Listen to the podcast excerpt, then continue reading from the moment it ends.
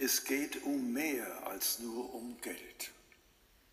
Das ist das Thema meiner Predigt heute anhand der Schrifttexte, die wir gehört haben. Ein erstes dazu.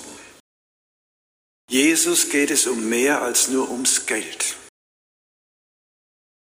Beim Geld hört die Freundschaft auf, sagt ein Sprichwort. Die Frage an Jesus, ob ein frommer Jude dem heidnischen Kaiser Steuern zahlen darf oder nicht, kommt nicht von Freunden, sondern von den Gegnern Jesu. Die Anhänger des Herodes und des Hohen Rates, sonst erbitterte Gegner, wenn es aber gegen Jesus geht, dann werden sie Komplizen. Sie sind sich sicher ganz gleich, wie Jesus antwortet. Seine Antwort wird ihm entweder mit der römischen Besatzungsmacht oder mit den Vertretern des jüdischen Volkes in Konflikt bringen. Jesus entlarvt ihre Schmeichelei und ihre Frage als böse Absicht. Er fordert sie auf, ihm eine Münze zu zeigen, mit der sie ihre Steuern bezahlen. Sie zeigen ihm einen Denar. Und er fragt sie, wessen Bild und Aufschrift ist das? Des Kaisers, antworten sie. Sie sind also im Besitz des kaiserlichen Geldes. Die Antwort Jesu ist anders, als sie es erwartet haben. Sie ist grundsätzlich und nicht auf das Geld beschränkt. Gebt dem Kaiser, was dem Kaiser gehört, und gebt, was Gott gehört. Ja, liebe Brüder und Schwestern, Sie und wir spüren als Staatsbürger und als Kinder Gottes, es geht um mehr als ums Geld. Steuern und Vorschriften, bei Gott geht es um das Ganze des Lebens. Vor allem, dass wir ihm gehören und ihm die Ehre geben. Dazu fordert uns der Antwortspsalm nach der ersten Lesung auf. Singt dem Herrn ein neues Lied, erzählt bei den Völkern von seiner Herrlichkeit, bei allen Nationen von seinen Wundern. Bringt dar dem Herrn Lob und Ehre. Ja, darum geht es. In seinem ältesten Brief erinnert Paulus die Christen in Thessalonich an die sie auszeichnenden Werke des Glaubens, an die Opferbereitschaft ihrer Liebe, an die Standhaftigkeit ihrer Hoffnung auf Jesus Christus, den Herrn. Die Opferbereitschaft der Christen in Saloniki und Umgebung zeigt sich in der Solidarität mit den weit entfernten, verarmten Gemeinden in Jerusalem. Die Christen in Jerusalem waren in eine soziale Notlage gekommen, die sie aus eigener Kraft nicht mehr bewältigen konnten. Und in dieser Situation kommt es zur ersten großen Solidaritätsaktion der noch jungen Christenheit. Sie ist ein Zeichen der Zusammengehörigkeit über die Grenzen der Gemeinden hinweg. Sie ist aber zugleich ein Zeichen der Dankbarkeit der neu gegründeten Gemeinden gegenüber den Christen in Jerusalem, denen sie so viel verdanken. Von Jerusalem aus hat sich ja der Glaube in alle Welt ausgebreitet, zunächst in der unmittelbaren Umgebung von Jerusalem und dann in ganz Palästina. Sehr schnell ist ein Netzwerk von jungen christlichen Gemeinden im ganzen römischen Reich entstanden.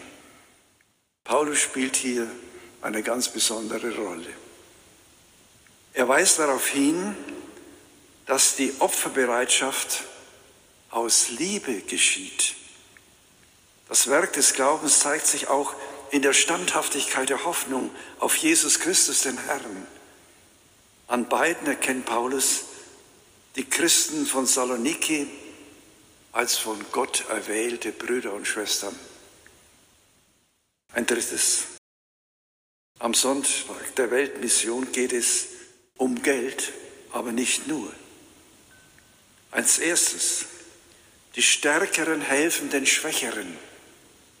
Heute werden wir darum gebeten, uns an der Kollekte und am Gebet für die Weltmission zu beteiligen. Diese Kollekte ist die größte Solidaritätsaktion der Katholiken auf der ganzen Welt. Und auch hier geht es um mehr als nur um Geld. Es geht vor allem darum, dass wir uns als weltweite Glaubensgemeinschaft erfahren, dass wir uns der gemeinsamen Aufgabe aller Christen, die frohe Botschaft der Welt bekannt zu machen, wieder missionarische Christen werden. Und dass wir als Christen weltweit solidarisch zusammenstehen, dass die Stärkeren den Schwächeren helfen, dass wir uns ihre Sorgen und Nöte zu eigen machen, dass wir aber auch ihre Hoffnungen teilen und uns durch ihr Zeugnis ermutigen lassen, als kleine Minderheit den Glauben zu leben. Ein zweites dazu, das Gebet für die Mächtigen dieser Erde. In der ersten Lesung aus dem Propheten Jesaja hörten wir, wie Gott im großen Spiel der Weltgeschichte den Perserkönig Kyrus zu seinem Werkzeug auserwählt. Gott gibt ihm Ehre und Macht und im Jahr 538 erobert Kyrus Babel, Babylon. Und für Israel hat das babylonische Exil damit ein Ende. Kyrus macht es möglich, die Verbannten dürfen heimkehren und Jerusalem und den Tempel wieder aufbauen. Und er finanziert es sogar. Und deshalb ist es gut, nicht nur den gesetzlosen, unmenschlichen Machthunger heutiger Diktatoren zu beklagen, sondern Gott zu bestürmen, Menschen zu berufen und an die Macht zu bringen, die Gott und Gesetzlosigkeit überwinden und Frieden und Freiheit bringen für die Welt und die Kirche.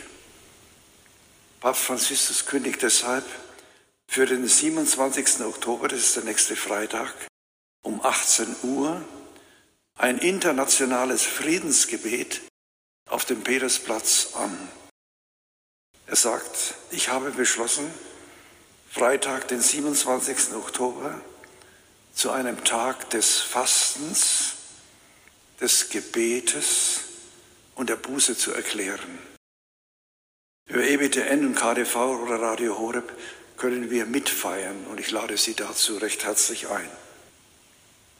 Der Papst sagt, ich lade alle Brüder und Schwestern der verschiedenen christlichen Konfessionen, die Angehörigen anderer Religionen und alle, denen der Friede in der Welt am Herzen liegt, ein, sich daran zu beteiligen, wie sie es für richtig halten und an dem Friedensgebet teilzunehmen.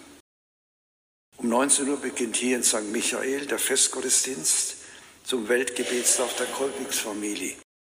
Interessant, dass beides zusammenfällt. In der zweiten Lesung hörten wir von einem erstaunlichen und vorbildlichen Echo auf das Evangelium.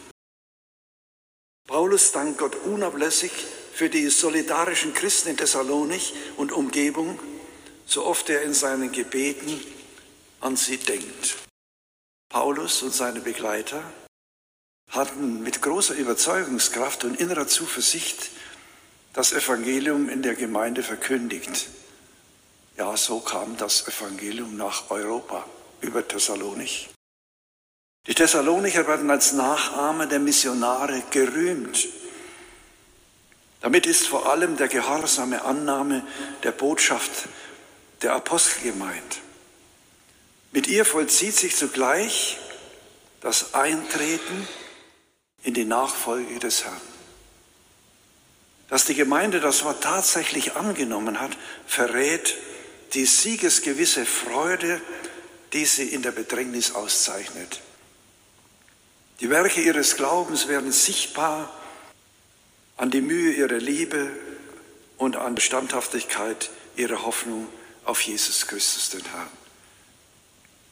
Dafür dankt Paulus unablässig in seinen Gebeten. Seine Nachahmer sind nun selbst Vorbilder des Glaubens geworden.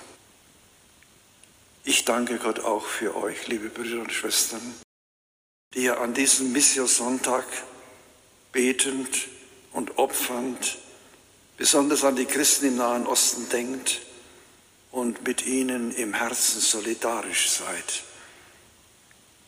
So können wir, Nachfolger der Apostel, Vorbilder des Glaubens sein und werden.